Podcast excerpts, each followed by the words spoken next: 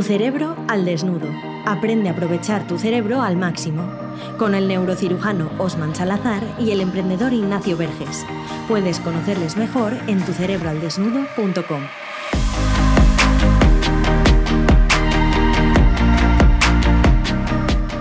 Bienvenidas, bienvenidos aquí al chiringuito, otra semana más de Tu Cerebro Desnudo. Que oye, Osman, le ha gustado mucho a la gente esto de, de, esta edición veraniega, que estamos aquí en nuestro chiringuito escuchando el sonido del mar, tomándonos una Brewers, no sé qué, que es una cerveza holandesa. Ah, amiga, yo como me diste envidia la semana pasada, ahora tengo mi Heineken aquí. Eh, holandesa no estoy solo. Ahí, ahí. Y bueno, pues eh, hoy precisamente eh, esperamos que esto se note porque tenemos que hablar del cerebro y la diversión. O sea que a ver si estamos aquí divirtiendo a la gente y no les aburrimos mucho. ¿Qué tal ha ido tu semana? Lo primero, para empezar a calentar, Osman. Pues la verdad que bien. Honestamente, eh, he podido descansar porque la semana anterior había sido una maratón de guardias, de cirugías, etc. Mm. Y el desconectar, lo que hablamos del cerebro viajero, es verdad que no he viajado muy lejos, pero aquí dentro de la isla de Mallorca hay sitios paradisíacos y me ha permitido hacer esos pequeños viajes de desconexión cuando tengo, cuando tengo oportunidad. Y realmente me ha venido muy bien. Ha venido fenomenal para venir aquí a, puesto a punto para, para divertirnos y para pasarlo bien, que honestamente nuestra audiencia también lo necesita. No, es que Osman no se lo ha montado mal, ¿eh? Se viene a España, pero no se viene a España a cualquier sitio. Se viene a Mallorca, ¿eh? No, le queda, no, te queda, no te queda mucho tiempo tampoco de ir a la playa, también hay que decirlo, porque trabajas más horas que el reloj, pero bueno, por lo menos la tienes ahí a, un paso de casa. Es, es, lo que tiene que saber cómo funciona el cerebro, que intentas montártelo lo mejor posible. no, lo que pasa es que ahora, claro, mucho turismo, lo que hablábamos la semana pasada, tienes ahí trabajo a tope.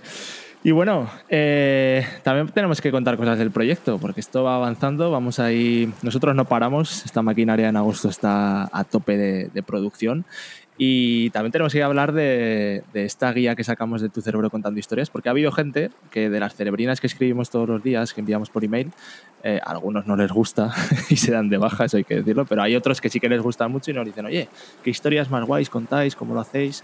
Pues claro, es porque no sabemos los trucos, porque tenemos sabemos cómo el cerebro funciona para contar historias que conquisten. Y esto lo explicamos en una guía que fue el primer producto con el que nos estrenamos en Tu Cerebro al Mundo. Y oye, que, que, funcionó mucho mejor de lo que esperábamos, que estamos contentos. Sí, la verdad que ha tenido muy buena aceptación. De hecho, mm, hemos recibido mensajes de aliento, mensajes de felicitación, gente que ya la está aplicando. Por ejemplo, mm, específicamente tenemos el caso de dos personas, mm, una en España y otra en mi país, en Guatemala, que ya la están aplicando en sus respectivos contextos. Una es una chica creativa que trabaja en el, en el sector de la, del diseño gráfico específicamente y a pesar de que realmente esto viene a cómo contar historias con palabras, le vino muy bien la parte práctica de los ejercicios, porque gracias a eso le pudo estimular su creatividad e incluso presentar un par de diseños basados en los ejercicios de la guía que a ella le están siendo rentables. Oye, oye, oye. Y luego es pues, una, una compañera que es también sanitaria, que, que, al leer nuestra guía le ha venido muy bien también para contar historias propias en esta etapa de verano porque tiene un hijo pequeño y necesita obviamente pues transmitir la información y le vino muy bien esa parte, uno de los ejercicios prácticos de la guía de cómo poder hacer es las historias más bonitas que conquisten a los niños, que son el público más difícil de conquistar, porque un niño se aburre inmediatamente. Tal cual, o sea que es que al final lo que dice Osman, contar historias es algo que lo hacemos desde que nacemos, queramos o no, y nos sirve para cualquier cosa, ya no solo por el trabajo, sino para vivir. Así que bueno, si dices, oye, ¿esto qué es? Que yo no me he enterado, pues volvemos a decirte, te recordamos por si eres nuevo, que esto es eh, suscribiéndote en tu cerebralesnuevo.com, ahí es donde damos un paso más y empezamos ya a trabajar en el cómo poner en aplicación todos estos conocimientos. Y decías que los niños tienen muy fácil de aburrirse. Vamos a empezar a hablar de este podcast que es el cerebro y la diversión. Pero yo quiero empezar precisamente por eso. Quiero empezar precisamente por el aburrimiento porque te quiero preguntar, Osman, ¿por qué le tenemos tanto miedo al aburrimiento? Porque ¿es malo aburrirse o, puede ser bueno también para nuestro cerebro? Yo creo que hay una, una, una ¿cómo decirlo? creo que es un mal concepto acerca del aburrimiento y la sensación negativa asociada a aburrirse. El aburrirse no es para nada negativo, al contrario, es necesario. El aburrirse lo que significa es cuando nuestro cerebro no está enfocado en nada concreto, nada llama nuestra atención y tampoco está divagando especialmente. Eso es aburrirse. Ahora bien, que este estado nos produzca una sensación de tristeza, de miedo, de malestar o atribuirle sensaciones negativas como, uff, que mi vida no tiene interés, no tiene emoción, mm. etc., eso es otra cosa. Entonces, el aburrirse es necesario para el cerebro y es un requisito previo a todas las grandes ideas. Ahora, el asociarle una sensación negativa, eso tiene que ver mucho con cómo gestionas tus emociones. Y eso ya viene más en base a tu personalidad, tus creencias, tus valores, tus actitudes y toda la información que hemos venido dando en capítulos previos. Así que, contestando a tu pregunta, el aburrimiento es humano, es normal y sobre todo es necesario. Para nada es malo. Eso es, o sea, bueno, pues eh, esto consuela. Es verdad que hay, que hay personas que divagando, oye, te lo pasas pipa ahí con tu mente dejándola fluir por todos los sitios. O sea, que puede ser incluso entretenido el aburrimiento, valga la contradicción que parece, pero no. Eh, a ver, entonces, respecto a esto, ¿qué cosas son las que nos pueden producir aburrimiento o diversión? Yo entiendo que esto va a ser algo muy subjetivo, a cada uno puede ser unas cosas, pero me gustaría saber si hay algo que realmente se cumpla en todos los seres humanos. Es decir, por ejemplo, la monotonía nos aburre a todos o hay más, más patrones como estos que se repitan y que a todos los cerebros humanos les aburran. Por ejemplo, más que, que actos, actitudes o eventos concretos nos entretengan y nos aburren, porque eso sí es muy variable y por definición sería imposible dar unas pautas generales. Sí te podría hablar de las zonas del cerebro que están involucradas y, y que sí son universales. Es decir, si se ve una resonancia magnética funcional, un magneto, una magnetoencefalografía, un electroencefalograma de alguien, podemos saber si está aburrido si se está entreteniendo. Eso sí. a este respecto, el entretenimiento básicamente significa la implicación que tenemos con el mundo y el estímulo que nos está proveyendo. Por ejemplo, si algo ni nos estimula, ni nos implica, nos aburrimos. Si algo nos estimula demasiado o nos implica demasiado, nos sentimos sobrecargados. Usualmente lo que pasa en el trabajo, que estamos implicados a tope. Normalmente, porque no es la comida en el plato depende de, depende de él. Y luego, el estímulo que recibimos o la sobrecarga es demasiada. Y entonces nos rompemos, nos sobrebordamos. Pero en el medio está la implicación óptima y el estímulo óptimo para que nos sintamos cómodos y sobre todo que nos sintamos relajados. Esta es la diferencia con el flow. La diferencia entre flow y diversión es que en el flow puedes estar completamente enfocado, pero no reírte, vamos, porque simplemente pierdes el paso del tiempo, pero en la diversión está implicado mucho el área del placer. Y entonces te sientes mucho más cómodo, mucho más tranquilo y mucho más relajado. Y eso es lo que sucede cuando nos divertimos. Y las áreas asociadas a esto son principalmente, son muchas. Pero el circuito del placer es, está allí, está allí presente y nos da ese chute de dopamina para decirnos, oye, te lo estás pasando bien. Bueno, o sea que realmente los estímulos los son unas cosas que necesitamos, ¿no? Y la monotonía definitivamente nos aburre. Y también quería preguntarte, Osman, eh, porque hay estamos mucho hablando del aburrimiento, pero es que el primer motivo, la primera cosa para pasártelo bien es evitar el aburrimiento, obviamente. Entonces, ¿por qué hay personas que están siempre aburridas? Porque hay gente que es verdad que les cuesta encontrar cosas que les diviertan y, eso es un grave problema para ellos. Entonces, a ver cómo podemos ayudar.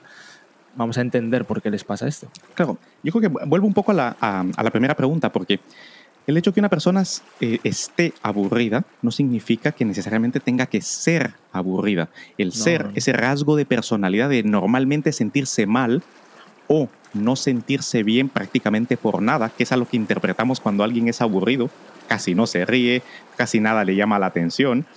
Y esto sí es un rasgo que está fuertemente influenciado por la genética la alegría, el bienestar, la felicidad, estos conceptos están fuertemente influenciados por la genética, la capacidad de divertirse viene en este orden de ideas. Es hasta de un 50 a 60% genéticamente. Vamos a dejarlo en 50%, es decir, la mitad de nuestra capacidad de reírnos, de ser alegre, de ser feliz, de estar constantemente transmitiendo diversión, viene determinado por nuestros genes. Ahora bien, si encima esto lo reforzamos para bien o para mal, según la tendencia que tengamos, eso es lo que hace que unas personas sean más aburridas y otras más divertidas. Pero el cerebro participa aquí. Por ejemplo, una persona que es predominantemente aburrida, ¿qué quiere decir eso? Que normalmente nada le estimula. nada le implica y tiene una sensación negativa respecto a las cosas nuevas, tiene cierta aversión a la novedad, lo que sucede es que cada vez que se enfrenta a una novedad, después de secretar la dopamina, que esa la secretamos todos, secreta cortisol y adrenalina, que son hormonas de estrés, y en, y en, algunos casos hasta GABA, se llama un neurotransmisor que nos pone a dormir y nos pone más lentos. Son esas personas que a media fiesta ya vienen ya para abajo. Y no tiene nada que ver con el cansancio, tiene que ver con que se están aburriendo. Mientras que las personas que tienen genéticamente cierta predisposición a estar más alegres, después de la dopamina viene la serotonina, viene la noradrenalina, que no es lo mismo que la adrenalina, viene la oxitocina y se sienten mejor, se, hacen, se sienten más alegres, más animados, con más confianza, más sentido de pertenencia y se sienten más cómodos, más alegres, más divertidos.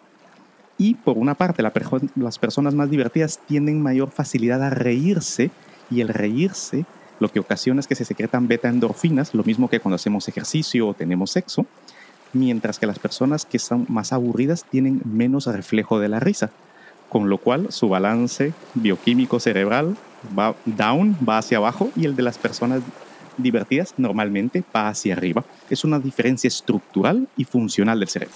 Momento de dar una pausa a tu cerebro para aprender mejor.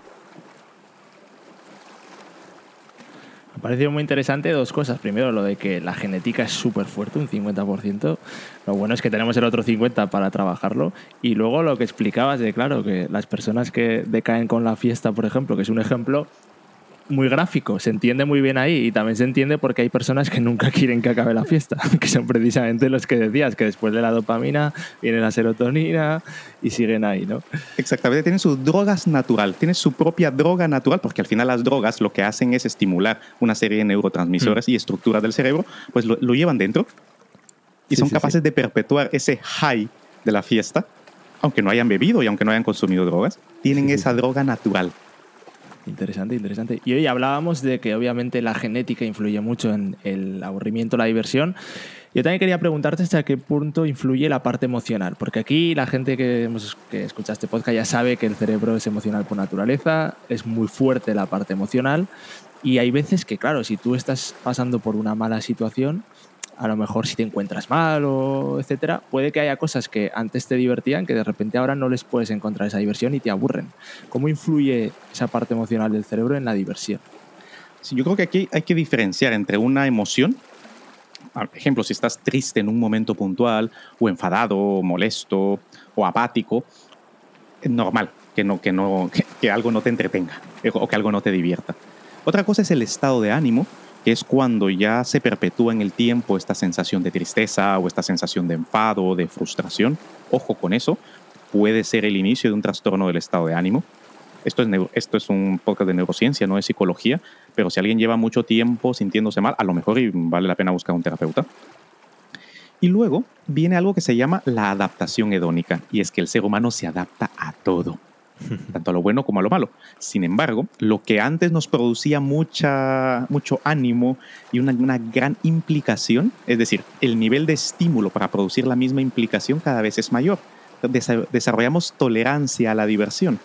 Entonces, hay que diferenciar aquí tres cosas. Lo primero es una emoción puntual, positiva o negativa, no refleja nada, realmente simplemente es un momento puntual.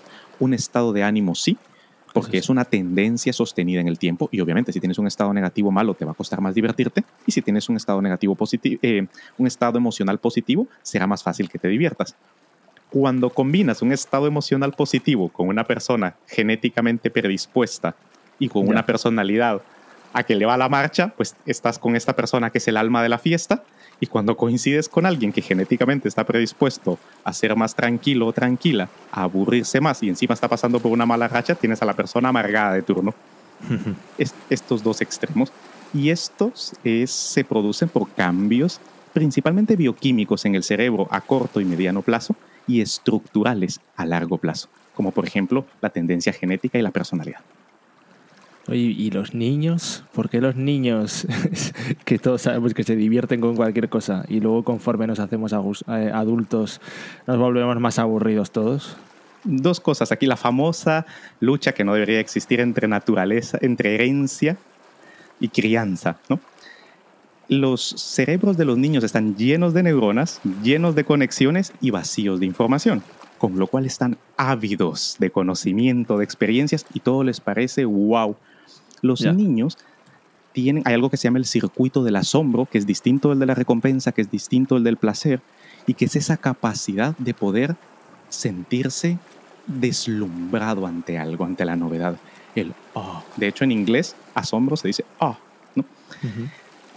Esto, a medida que vamos conociendo el mundo, vamos generando más conexiones muy específicas, vamos podando todas las que no usamos, nos vamos familiarizando más con el mundo y menos cosas nos sorprenden.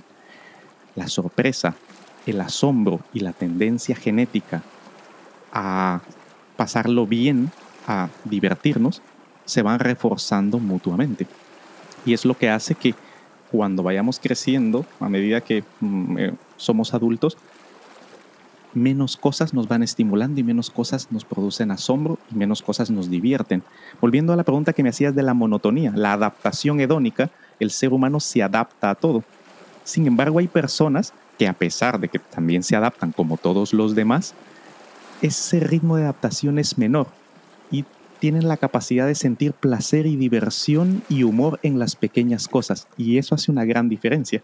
No hace Ujú. falta una cosa sorprendentemente novedosa o importante para que nos divirtamos y para que nos asombremos. De hecho, cultivar esa capacidad es signo de una buena gestión emocional y una buena gestión vital. O sea que hay que cultivar a ese niño que llevamos dentro y, y esa parte mantenerla siempre porque, porque Y esa capacidad de nutrirlo. sorpresa. Hemos venido a Nutrirlo. jugar. Esa frase Total, es que total. hemos venido a jugar. Total, total. Eh, Hay que jugar bien y divertirse, ¿no? Es así. Yo tenía un, un compañero mío que trabajaba en una empresa que trabajaba antes. Siempre me decía, cuando había algún problema o cualquier cosa, él siempre decía, bueno, chicos, pero si la vida es un ratico, ¿para qué me la voy a amargar yo? Y siempre esa persona tenía, siempre estaba divertido, era el alma de la fiesta, pasara lo que pasara, era, desprendía alegría. O sea que esa filosofía eh, es buena. Y otra cosa, porque yo cuando eh, siempre se habla mucho de que a los españoles nos gusta la fiesta, eh, tú que estás allí en Mallorca lo sabes, van todos ahí a España a la fiesta, y la fiesta es símbolo de diversión por excelencia. Pero realmente le gusta a todo el mundo, porque aquí en Holanda también le gusta. Yo te quería preguntar por qué nos divierte tanto la fiesta, qué, qué tiene eh, para que nos divierta tanto. La fiesta, ¿qué es la fiesta? ¿Tiene que haber música en una fiesta? No necesariamente. ¿Tiene que haber alcohol, drogas o cualquier sustancia que altere alguna forma la bioquímica del cerebro? Tampoco. No quiere decir que no la haya, pero no es eso lo que hace la fiesta. Una fiesta de una persona, eso no existe. La fiesta lo que significa es la reunión de más de un ser humano. Dos sí pueden montar una fiesta. Tres, cuatro. El ser humano es netamente social. De hecho, somos el, el primate más social de todos. Por ejemplo, para que nos hagamos una idea, los orangutanes están en grupos de 10 a 20, los chimpancés de 40 incluso hasta 60. El ser humano, su grupo social se extiende hasta el número de 150 que dijo la antropóloga Robin Dunbar. Entonces somos altamente sociables. Eso es lo, ese es el alma de la fiesta. Nuestro cerebro ha evolucionado durante millones de años para sentirse bien, para producir bienestar, para que nuestro circuito del placer se estimule al máximo cuando estamos en contacto con otros seres humanos.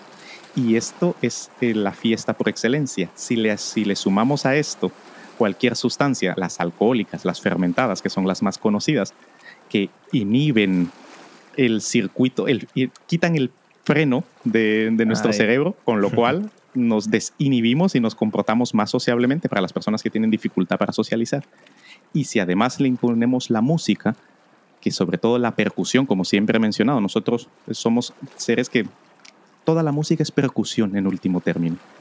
La percusión directa, normalmente las fiestas se han desarrollado con percutores desde toda la vida, hace que entremos en una especie de trance, nuestros lóbulos frontales se apagan y nos hace disfrutar más de la experiencia. Lo mismo que sucede con la hipnosis, por ejemplo, lo mismo que sucede con la meditación o el trance. Eso es lo que sucede cuando estamos de fiesta.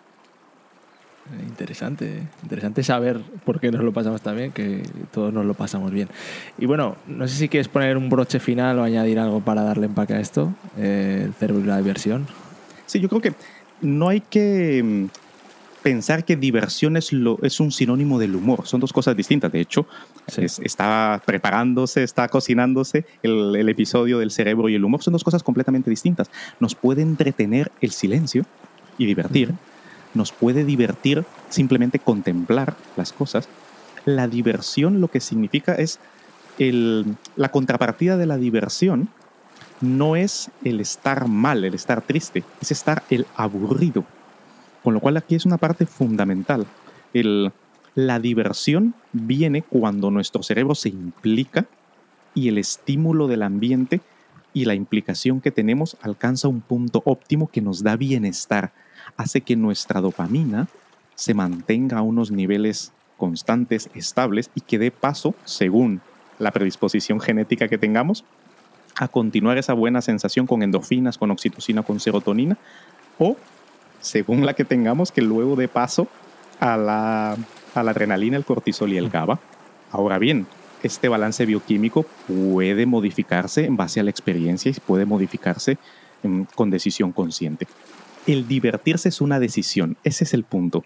¿Hay un 50% de carga genética? Sí, pero hay otro 50% que depende de nosotros y nosotros decidimos cómo la gestionamos recordar que la vida es muy corta, solo hay una y que hemos venido a jugar. Y cada segundo que estás pasando aburrido o triste o enfadado es un segundo de vida que te estás perdiendo.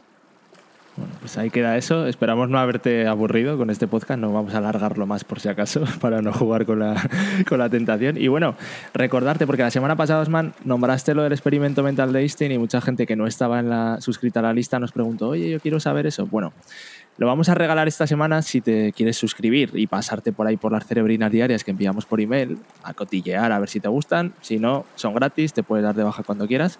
Y esta semana, si te suscribes antes del miércoles que viene, 16 de agosto, te regalamos la cerebrina de El verdadero genio de Einstein, que te vamos a contar cosas que no son las que típicamente se cuentan de Einstein y entenderás esa, cómo era esa técnica que él llamaba experimento mental, cómo la usaba, cómo la cultivó a lo largo de su vida y cómo tú también podrías eh, cultivarla para conseguir cosas en tu vida, porque Einstein se decía que no era su inteligencia lo que le llevó a donde le llevó, sino este experimento mental y esta manera que tenía de potenciar su cerebro. Así que igual te sirve y la puedes aplicar tú en tu vida. Así que nada, si te suscribes, la recibes.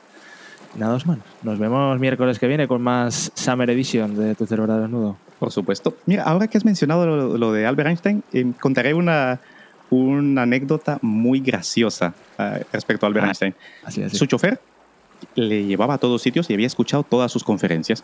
Entonces ya estaba harto de escuchar la, la teoría de la relatividad. y en una de estas, era muy cachondo, de hecho, eh, Albert Einstein, y muy gracioso, le dijo a su chofer, le dijo, ¿te animas a dar la charla? Y dijo, por supuesto que la tengo memorizada y la gente no conocía todavía quién era Albert Einstein, cómo era. Y entonces su chofer pasó y dio toda la conferencia, hizo todos los dibujos y en eso se levanta un matemático y le, le pregunta una pregunta fuerte de matemática y dice, lo que me acaba de preguntar es tan sencillo que hasta mi chofer se lo puede responder, que está ahí al fondo y era el verdadero Albert Einstein. el, que, el que contestó, mira, si no era más que inteligente, realmente era muy creativo y muy disciplinado, Albert Einstein. Cosas como esta te esperan en la cerebrina diaria de tu cerebro al desnudo. Pues nada, nos vemos a la semana que viene, Osman. Un placer. Un placer y hasta luego a todos. ¿Te ha gustado este podcast? Compártelo, igual puedes ayudar a alguien. Y para dar el siguiente paso, suscríbete a nuestra lista de correo en tucerebroaldesnudo.com. Recuerda, si no controlas tu cerebro, este te controla a ti.